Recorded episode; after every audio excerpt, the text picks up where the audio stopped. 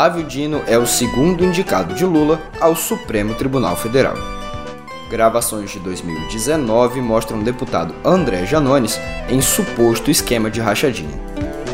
E Hamas e Israel estendem cessar-fogo humanitário na faixa de Gaza. Olá, sejam bem-vindas e bem-vindos e boa terça-feira para vocês. Eu sou Olavo Davi e olha, tem gente que tem mais teto de vidro do que imaginava. E tem gente que vai mudar o endereço profissional, se o Senado aceitar. Posso te contar tudo isso e muito mais no pé do ouvido?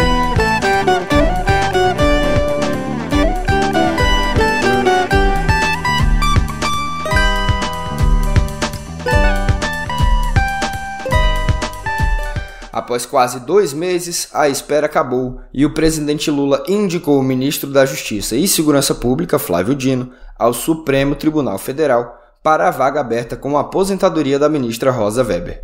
Lula também oficializou ontem a indicação do subprocurador Paulo Gonet à Procuradoria-Geral da República. Os dois nomes ainda têm de passar pela Comissão de Constituição e Justiça do Senado, a CCJ, e pelo plenário da Casa Alta. A sabatina de Dino já tem data marcada, 13 de dezembro. Na comissão, que tem 27 membros, é preciso obter maioria simples. A votação é secreta. Depois, no plenário, também em votação secreta, é necessário o aval de ao menos 41 dos 81 senadores. O Everton Rocha, do PDT, que é do Maranhão, estado de Dino, será o relator na CCJ. Ele fez parte da base política de Flávio Dino nos dois mandatos do PCBista à frente do governo maranhense, mas rompeu com ele nas eleições de 2022. Mais cedo, o presidente do Senado, Rodrigo Pacheco, já tinha prometido rapidez para análise dos nomes de Dino e Gonê, votando as duas indicações ainda neste ano. A sabatina de Gonê não foi anunciada, mas deve ocorrer entre os dias 12 e 15 de dezembro.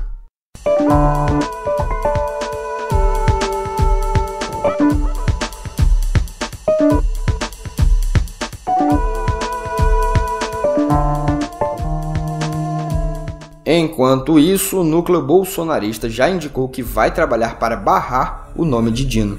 Apesar disso, nas conversas com Lula que antecederam o anúncio, Pacheco e o presidente da CCJ, Davi Alcolumbre, que é do União Brasil, do Amapá, confirmaram que a casa não criaria empecilhos, batendo na tecla de que Dino é senador federal. Mas Flávio Bolsonaro, que é do PL Fluminense, afirmou nas redes sociais que o Senado tem a obrigação moral de rejeitar o nome do perseguidor de políticos para o STF. A ala mais independente afirma que Dino deve ser aprovado, mas que para isso ele vai precisar demonstrar humildade, pedir votos e se apresentar aos senadores que não o conhecem pessoalmente. O líder do governo no Senado, senador Jacques Wagner, do PT baiano, não vê problemas em pedir votos para Dino e Gonê porque votou a favor de Cássio Nunes Marques e André Mendonça, ambos indicados por Bolsonaro.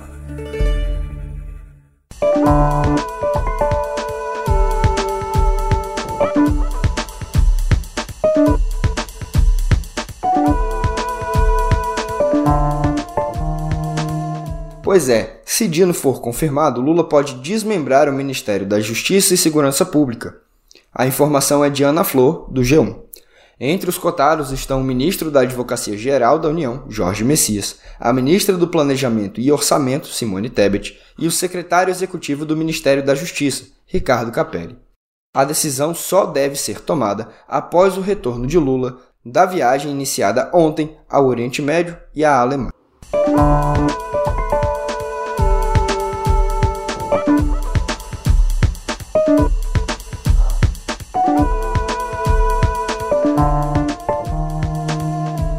Conhecido por sua atuação de guerrilha nas redes sociais e pelas acusações pesadas feitas contra o bolsonarismo, o deputado André Janones, do Avante das Minas Gerais, talvez tenha o telhado mais transparente do que se imagina. O parlamentar foi gravado em uma reunião com assistentes do seu gabinete logo no início de seu primeiro mandato, em 2019. As gravações foram tornadas públicas pela coluna de Paulo Capelli, do Metrópolis. Nos áudios, ele indica que seus assessores e funcionários deveriam retornar a ele, Janones, uma parte de seus salários, pagos com o dinheiro do contribuinte. Ou seja, peculato. No popular, rachadinho. De início, para a equipe do Metrópolis, o parlamentar não se manifestou. Depois foi ao X, antigo Twitter, em tom conflagrado, acusar a extrema-direita pelos áudios vazados. Não houve contestações à gravação em si, mas Janones considerou que os trechos foram tirados de contexto e pediu que tudo fosse revelado.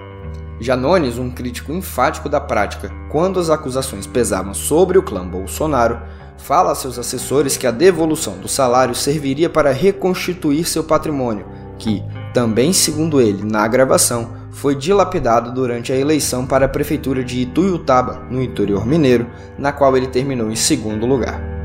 Durante a reunião de 2019, Janones a todo momento tenta justificar a medida e rechaça o rótulo de corrupção para a prática, que ele considera justa. Ele também tentou desmerecer possíveis denúncias, dizendo que não dava a mínima para o mandato e que, se a justiça o caçasse, tudo estaria bem. Ainda justificou toda a ação ao dizer que, dos 25 mil reais líquidos que ganhava como deputado, teria de desembolsar cerca de 10 mil para a quitação de dívidas, o que faria com que seus rendimentos fossem iguais aos de alguns assessores. Pois é.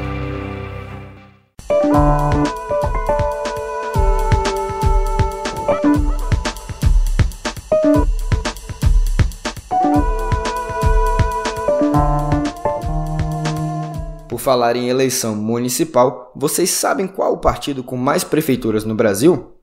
Uma dica: nasceu no seio da capital paulista e se considera adepto da social-democracia. Se você chutou o PSDB, errou. Mas errou por pouco. Estamos falando do PSD, de Gilberto Kassab. Com 938 prefeitas e prefeitos, a legenda passou o MDB numa espécie de corrida por fora das urnas. Isto porque, em 2020, a agremiação elegeu 660 chefes de executivos municipais. Só que, com o passar dos anos, recebeu mais 308 alcaides. Gostou? O que lhe garante a liderança neste ranking.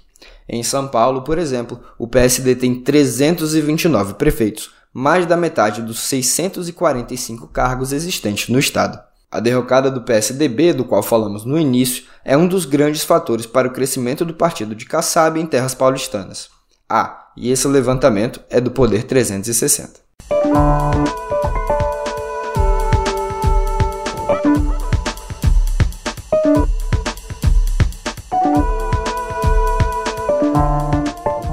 Vai para o noticiário internacional porque o Hamas libertou ontem mais 11 israelenses feitos reféns nos atentados terroristas de 7 de outubro. O quarto grupo a ser liberado inclui nove crianças e duas mulheres. Todos foram capturados no kibbutz Nir Oz e os pais de todos os menores libertados seguem sequestrados. Como parte do acordo, Israel também libertou 33 reféns que tinha sob sua custódia, sendo três mulheres e 30 menores de idade. Com isso, foi cumprida a libertação prevista do acordo inicial: 50 israelenses e 150 palestinos. Além disso, desde sexta-feira, 17 tailandeses, um filipino e um israelense com cidadania russa foram soltos graças a negociações paralelas. Um pouco mais cedo que isso, o Hamas e o Catar anunciaram oficialmente a extensão do cessar-fogo por mais dois dias sob as mesmas condições. Egito e Estados Unidos também confirmaram a ampliação da pausa nos conflitos. Espera-se que mais 20 israelenses sejam soltos até quarta-feira. O governo de Israel já aprovou a inclusão de 50 palestinas na lista de possíveis prisioneiros a serem soltos na troca de reféns.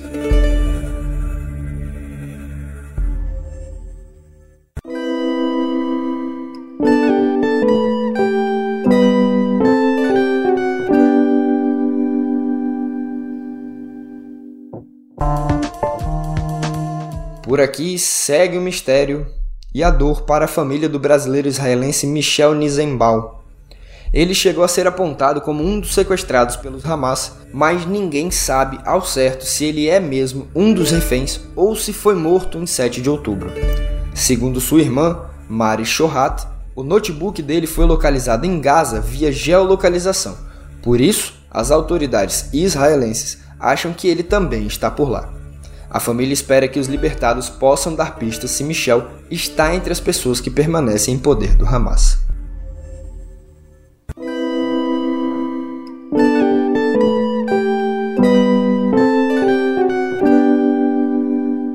já imaginou sediar um dos maiores eventos climáticos do mundo num momento em que o planeta dá sinais da crise que pode nos levar à extinção e. fechar negócios em torno do petróleo?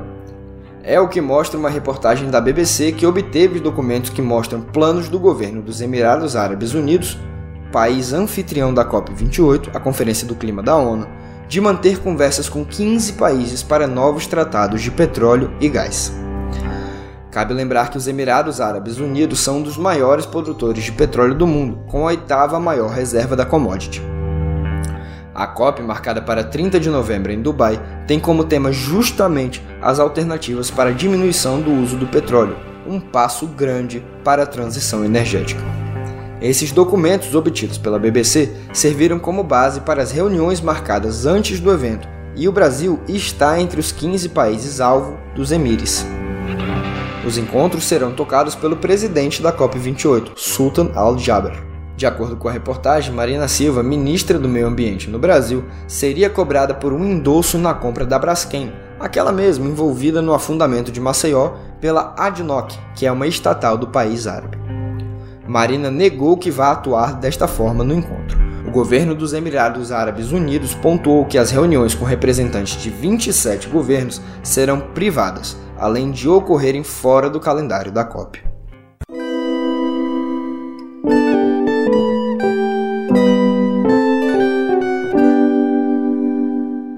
Como diria Gabriel, o pensador, não é Hollywood, mas é o sucesso. O gasto com compra de medicamentos à base de maconha no estado de São Paulo por ordem judicial bateu recorde em 2023. Foram destinados 25 milhões e 600 mil reais para atender 843 ações movidas por pacientes entre janeiro e outubro, valor equivalente a quase um terço dos 85 milhões de reais que o governo estadual desembolsou com cannabis medicinal desde 2015, quando a Anvisa, a Agência Nacional de Vigilância Sanitária, autorizou a importação desses produtos. O número de processos ganhos na justiça por pacientes que buscam acesso a esses tratamentos cresceu de 71 em 2018 para 576 no ano passado.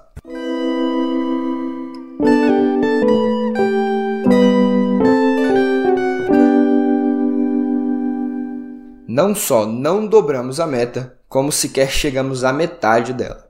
É essa a conclusão de um levantamento do Itaú Educação e Trabalho com relação a vagas de ensino técnico no país. Pelo Plano Nacional de Educação, o PNE, entre 2014 e 2024, o Brasil precisaria criar 4 milhões e 800 mil vagas de ensino técnico no país. Há dois anos do fim do prazo, porém, as matrículas disponíveis nesta modalidade mal chegam a 2 milhões. Conforme o estudo, apenas 10% dos brasileiros estão aptos a um curso técnico, enquanto em países da Europa esse percentual chega a 42%. Nas nações que compõem a OCDE, o índice vai a 37%.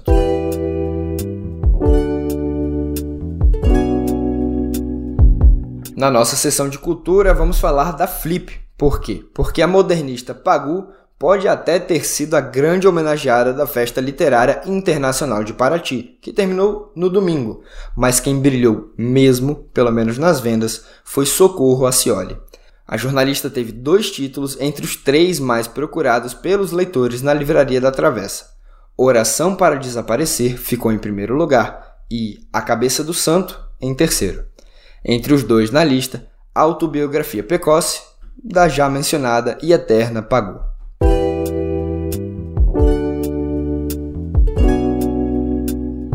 Após uma passagem bastante tumultuada pelo Brasil, com morte de fã durante show no Rio de Janeiro e acusações de negligência com a família de Ana Clara Benevides, a cantora Taylor Swift entrou para o Guinness World Records, ou o livro dos recordes, com a maior arrecadação em bilheterias da história para um filme-concerto, com o seu Taylor Swift The Eras Tour Concert Film. A obra mostra sua atual turnê, que encerrou sua excursão pelo Brasil no último domingo.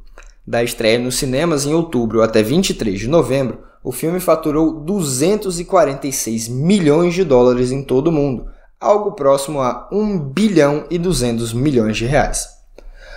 Antes, a produção já havia batido a marca de maior estreia do gênero, ao arrecadar 109 milhões de dólares, ou quase 545 milhões de reais, em seus primeiros cinco dias em cartaz, desbacando o longa Never Say Never de Justin Bieber, que alcançou 99 milhões de dólares em 2011.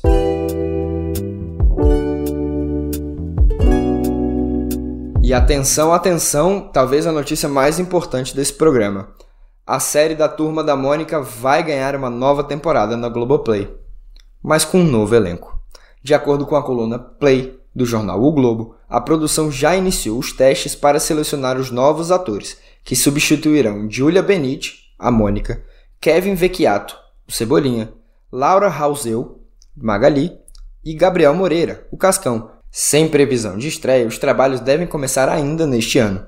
Em sua rede social, Benite confirmou que não está escalada para a segunda temporada para viver a Mônica.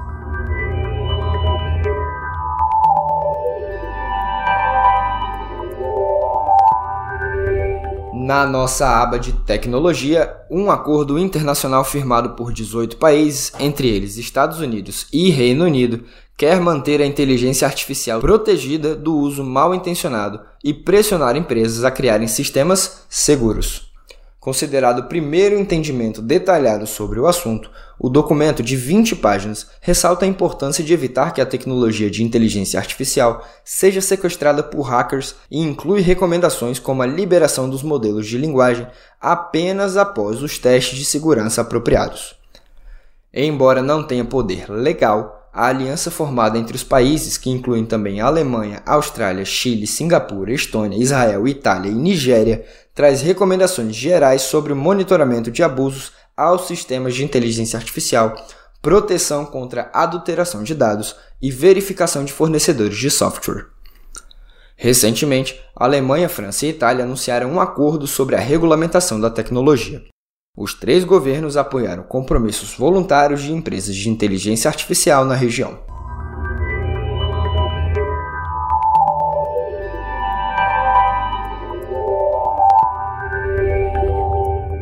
Tem passaralho para as bandas da Grande Muralha.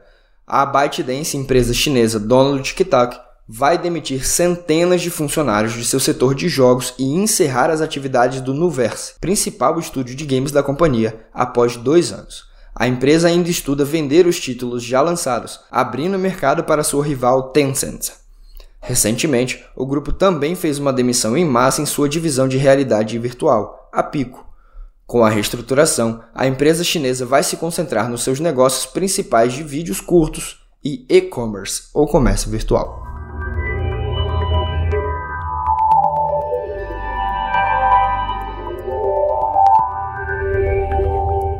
Bom, e para finalizar nossa terça-feira, aliás, para finalizar o programa desta terça-feira, o governo da Austrália anunciou ontem que vai incluir serviços de pagamentos digitais como Apple Pay e Google Pay sob a mesma legislação que regulamenta os cartões de crédito.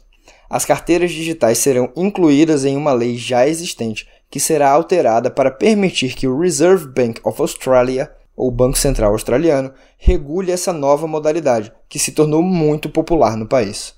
As transações de carteiras digitais chegaram a 35% dos pagamentos com cartão no segundo trimestre, com dois terços dos australianos entre 18 e 29 anos utilizando o serviço.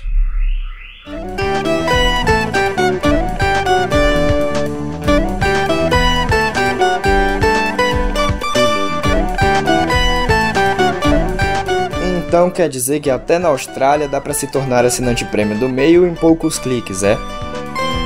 Hum, então por que vocês não aproveitam e fazem logo isso, independente do CEP? Que tal? E se te interessar, segue a gente nas redes sociais, arroba canal meio para não perder um único conteúdo que postamos e arroba outrolavo para me dar a honra de sua companhia por lá também. Por aqui, me despeço com a promessa de voltar amanhã. Até!